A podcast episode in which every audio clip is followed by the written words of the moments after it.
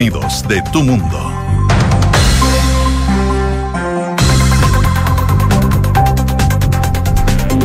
Una en punto. Muy buenas tardes, ¿cómo están ustedes? Bienvenidos a una nueva edición de Ahora en Duna, acá al 89.7, edición de verano partiendo a las 13 horas como es habitual ahora en enero y en febrero. Les cuento que nos dice la Dirección Meteorológica de Chile para el día de hoy en la capital hay 28 grados de temperatura, ya está haciendo bastante calor, se esperan cielos principalmente despejados y una máxima que podría alcanzar los 33 grados. Va a ser mucho calor durante la jornada del día de hoy, así que a tener precaución, tomar harta agua, usar bloqueador y los próximos días también van a estar bastante calurosos acá en la capital. Mañana la máxima va a ser de 32 y el viernes la máxima va a ser de 30 según el pronóstico extendido. Revisemos también eh, qué nos dice la Dirección Meteorológica de Chile para otras zonas donde nos escuchan a través del dial, por ejemplo en Viña del Mar y Valparaíso en el 104.1. A esta hora hay 18 grados, cielos parcialmente cubiertos y la máxima alcanzaría los 21 grados. Se espera que vaya despejando durante el transcurso de las horas y para los próximos días las máximas se van a mantener en esos 21 grados con nubosidad parcial, según lo que nos indica la Dirección Meteorológica de Chile. En Concepción, donde nos pueden sintonizar en el 90.1, 22 grados. La máxima va a llegar hasta los 24 con cielos principalmente despejados y esta máxima por lo menos se mantiene hasta mañana y en Puerto Montt, donde nos pueden sintonizar en el 99.7, Puerto Montt y sus alrededores, por supuesto, a esta hora 18 grados, máxima de 23, cielos parcialmente cubiertos, mañana la máxima subiría a los 25 grados, pero el viernes se esperan precipitaciones débiles, así de cambiante va a estar el clima en Puerto Montt y sus alrededores. Esto, por supuesto, en las zonas donde nos escuchan, ustedes nos pueden escuchar a través de Chile y el mundo en duna.com y ojo que el Servicio Meteorológico de la Armada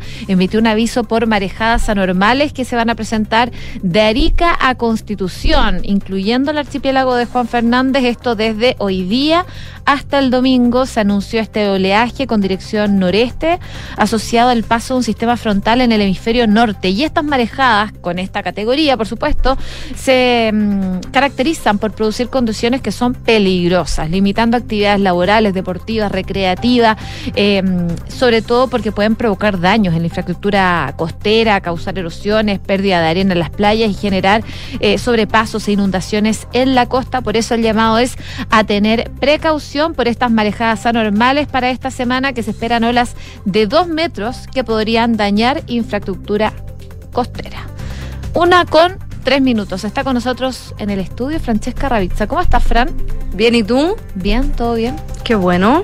¿Vamos con los titulares? Vamos con los titulares.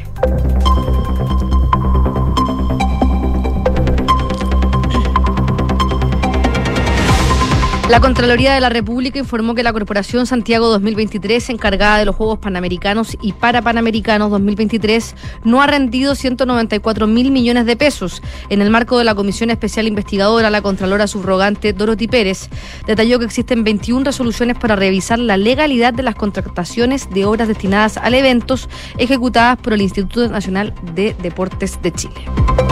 El abogado de la familia Luxinger apelará para impedir que Celestino Córdoba salga de prisión, luego de que ayer la Corte de Apelaciones de Temuco ordenara tramitar la libertad condicional del Machi.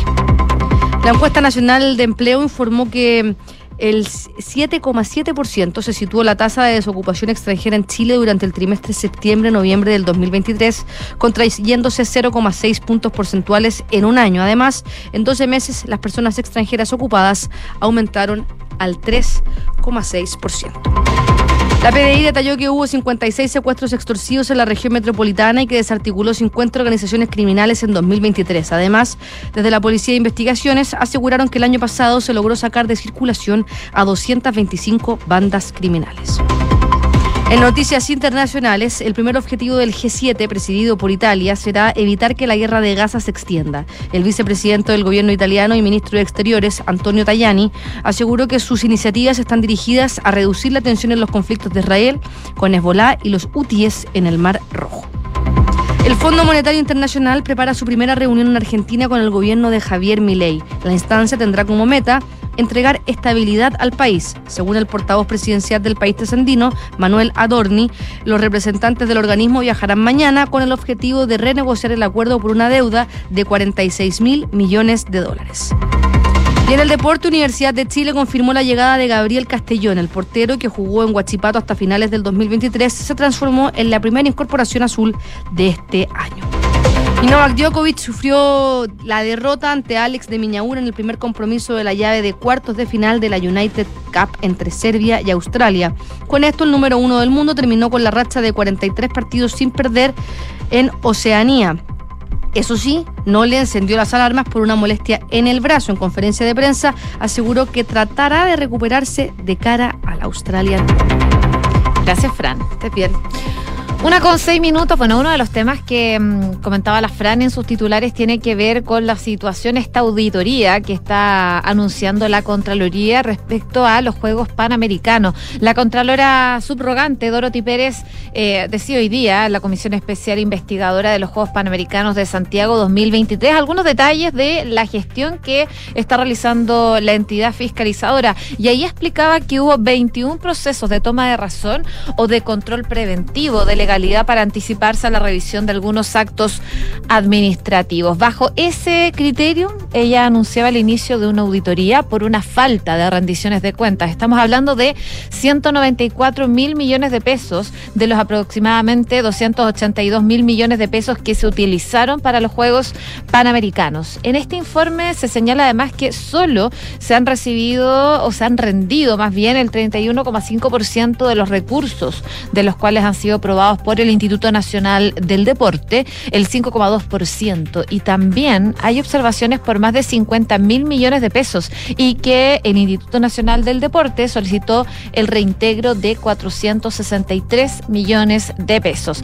Ahora, dentro de este mismo informe aparecen tres auditorías que ya están en curso. La primera es que eh, se menciona o aparece con fecha 27 de diciembre del año pasado eh, con el Instituto Nacional de Deporte como destinatario y en ella se explica que consiste en examinar detalladamente todos los recursos transferidos por el IND em, a la Corporación de Santiago 2023. Revisar en su totalidad las rendiciones de cuenta, las que corresponden y determinar si se han recibido reintegros de fondo. En el segundo lugar, también con el IND como receptor, busca requerir detalles sobre gestiones y causas de rendición pendiente por 194 mil millones de pesos. Esto desde el año 2020. Y también fiscalizar acciones para la restitución de 49 millones de pesos observados. Informar sobre los plazos, la ampliación para las rendiciones desde el año 2019 hasta el que recién pasó, el 2023, y verificar acciones legales que se hayan emprendido. Y por último, con la Subsecretaría de Deporte como destinatario, eh, las anteriores eran con el IND, ahora es con la Subsecretaría del Deporte, requieren el detalle de los recursos transferidos vía convenio, también del detalle de rendiciones de cuentas pendientes y si se han producido reintegros de fondos. Sobre este asunto habló la vocera de gobierno, lo hizo en un punto de prensa y ella decía que obviamente los panamericanos estaban dirigidos por una corporación donde el Ministerio del Deporte asumía la presidencia en conjunto con otras actores. Por lo tanto, eh, ha sido un proceso muy riguroso, muy intenso de entrega de información desde la administración anterior de la Contraloría hasta la fecha porque la institución dice es una sola. Esto era lo que explicaba la vocera de gobierno y además enfatizaba que se ha estado entregando toda la información requerida, van a ver qué pasó con los tiempos, si está a tiempo de entregar todavía o no, eso dice lo tenemos que resolver. Lo estamos viendo con el Ministerio del Deporte, pero por supuesto es algo de lo que se enteraban hoy día desde el gobierno y lo que comentaba la vocera de gobierno Camila Vallejo. Entonces es el anuncio de esta auditoría que va a realizar la Contraloría por una falta de rendición de cuentas de casi 200 mil millones de pesos en los Juegos Panamericanos. Esto ahora en la gestión de la Contralora subrogante Dorothy Pérez, que informó sobre esta situación hoy día en la Comisión Especial Investigadora de Santiago 2023. Una con nueve. Estás en Ahora en Duna. Vamos a otros temas porque ya son cinco los casos de condenados del estallido social del 2019 que han recibido pensiones de gracia que son vitalicias y que otorga el presidente Gabriel Boric, por supuesto. En el más mediático eh, está el caso de Andrés Fuica, de 42 años, quien fue condenado por saquear un supermercado, esto en Viña del Mar, en octubre de ese año, del 2019, en medio de estas manifestaciones y desmanes, mientras que su pensión fue entregada dado a una parte... Mm, a un parte policial que lo incluyó entre los heridos por perdigones de la Plaza Sucre, que está ubicada a metros del local comercial. Sin embargo, la sentencia del tribunal que condenó a dos carabineros por el caso lo excluyó del listado de víctimas. Otro eh, de los casos es de Gabriel Allende, sobre quien pesa una condena por lanzar una molotov a carabineros en Curacaví, también en octubre de ese año, el 2019. El origen de su pensión se remonta a una querella del Instituto Nacional de Derechos Humanos por heridas con perdigones, una causa en que el Ministerio Público formuló cargos contra un sargento de carabineros por apremios ilegítimos, según lo que consigna Exante.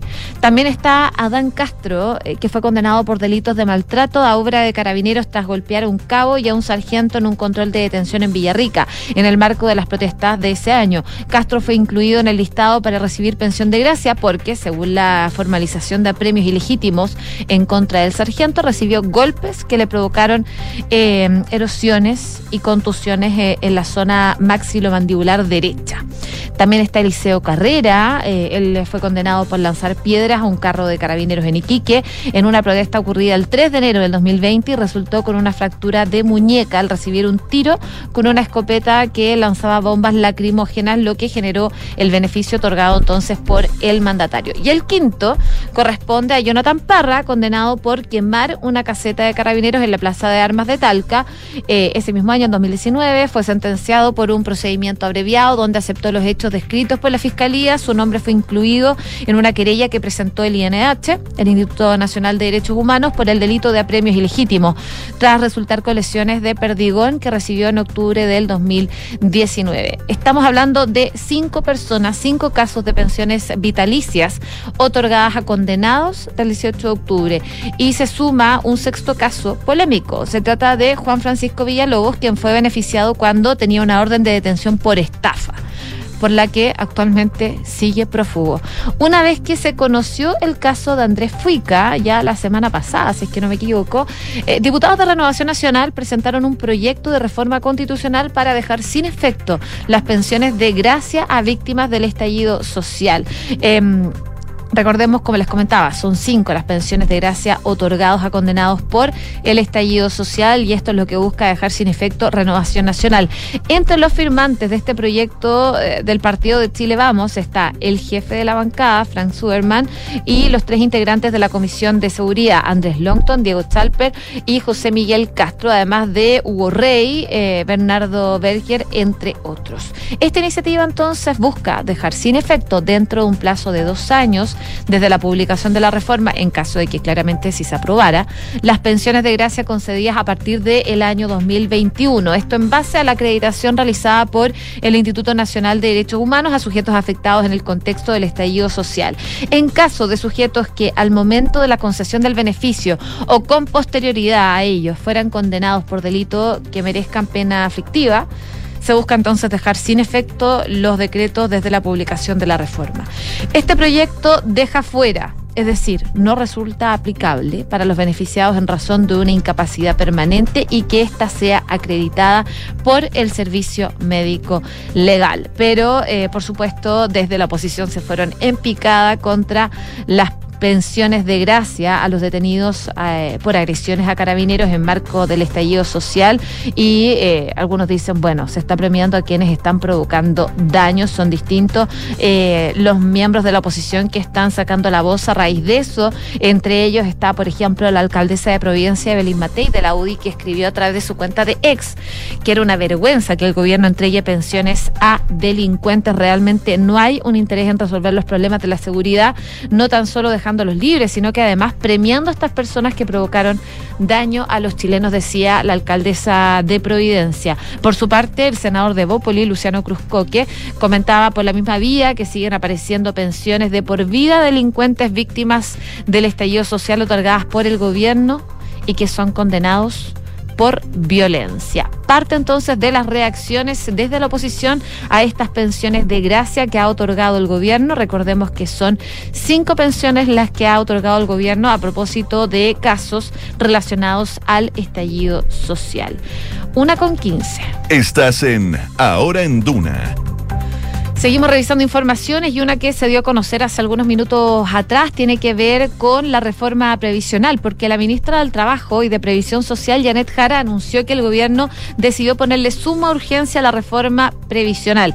Esta iniciativa comenzó su discusión en particular en la Comisión de Trabajo de la Cámara de Diputados y ella decía a través de su cuenta de ex que espera tener todos, eh, que tengan toda la voluntad necesaria para poder avanzar, superar las diferencias y poner a los pensionados y sus precarias condiciones de vida como una prioridad en nuestro país, es lo que decía la secretaria de Estado a través de su cuenta de ex. Con la suma urgencia, recordemos, este proyecto tiene que estar despachado de la Cámara Baja en 15 días, por lo que se espera sea enviado al Senado antes del receso legislativo que comienza ya en febrero. Y recordemos también que esta iniciativa permanece estancada en su instancia desde su ingreso al Congreso Nacional en noviembre del 2022 y por eso entonces le ponen suma urgencia a este proyecto de reforma previsional. A mediados de diciembre el Ejecutivo ingresó las anunciadas indicaciones que, entre otros puntos, propuso una nueva distribución para el 6% de cotización adicional bajo la fórmula 321, 3% para el Seguro Social, un 2% para el ahorro individual y un 1% para fortalecer el empleo formal de las mujeres. Esto generado diversas reacciones desde la oposición después del plebiscito. Eh, mencionaba que hay ánimo de poder conversar respecto a la reforma forma previsional, pero como desde el gobierno buscan que esta medida avance, el gobierno le puso suma urgencia a esta reforma, por lo que eh, tiene que estar despachado desde la Cámara Baja en 15 días antes entonces de el receso legislativo que comienza en febrero. Una con 17. Estás en Ahora en Duna. Y en medio de las recientes propuestas de los gremios empresariales para impulsar la economía del país y por supuesto avanzar en la tramitación de proyectos claves para el gobierno, donde eh, el presidente Gabriel Boric propone el pacto fiscal, eh, en este caso en particular, la presidenta de la Sociedad de Fomento Fabril, o más conocido como la SOFOFA, Rosario Navarro, resaltaba la importancia de que las reformas lleguen a buen puerto para que se pueda despejar dudas que se están generando entre los inversionistas de cara a este tipo de discusiones en materia como las tributarias y las tramitaciones de permiso, entre otros temas, por supuesto. Eh, ella estuvo conversando acá en Radio Duna, por supuesto, sobre este pacto fiscal y esto fue parte de lo que dijo Rosario Navarro. Yo, no leí, no leí, a lo mejor la, ministra Vallejo no se ha leído el documento, eh, pero si usted lo revisa en profundidad, no se está proponiendo en ninguna parte subir los impuestos a las personas. Eh, sí, creemos que el impacto fiscal que genera la baja, la baja de la tasa de impuestos eh, totales de un 44 a un 35, que es, lo que sí se está proponiendo en, en nuestro documento, puede ser compensada por algunas vías. O sea, Claro, ahí la presidenta de la SOFOFA explicaba que en el documento que ellos entregan no se propone subir el impuesto a las personas, se está proponiendo bajar el impuesto de primera categoría y eso era lo que explicaba en esta conversación acá en Hablemos en Off de Radio Duna, por supuesto una entrevista que pueden escuchar eh, por completo en duna.cl.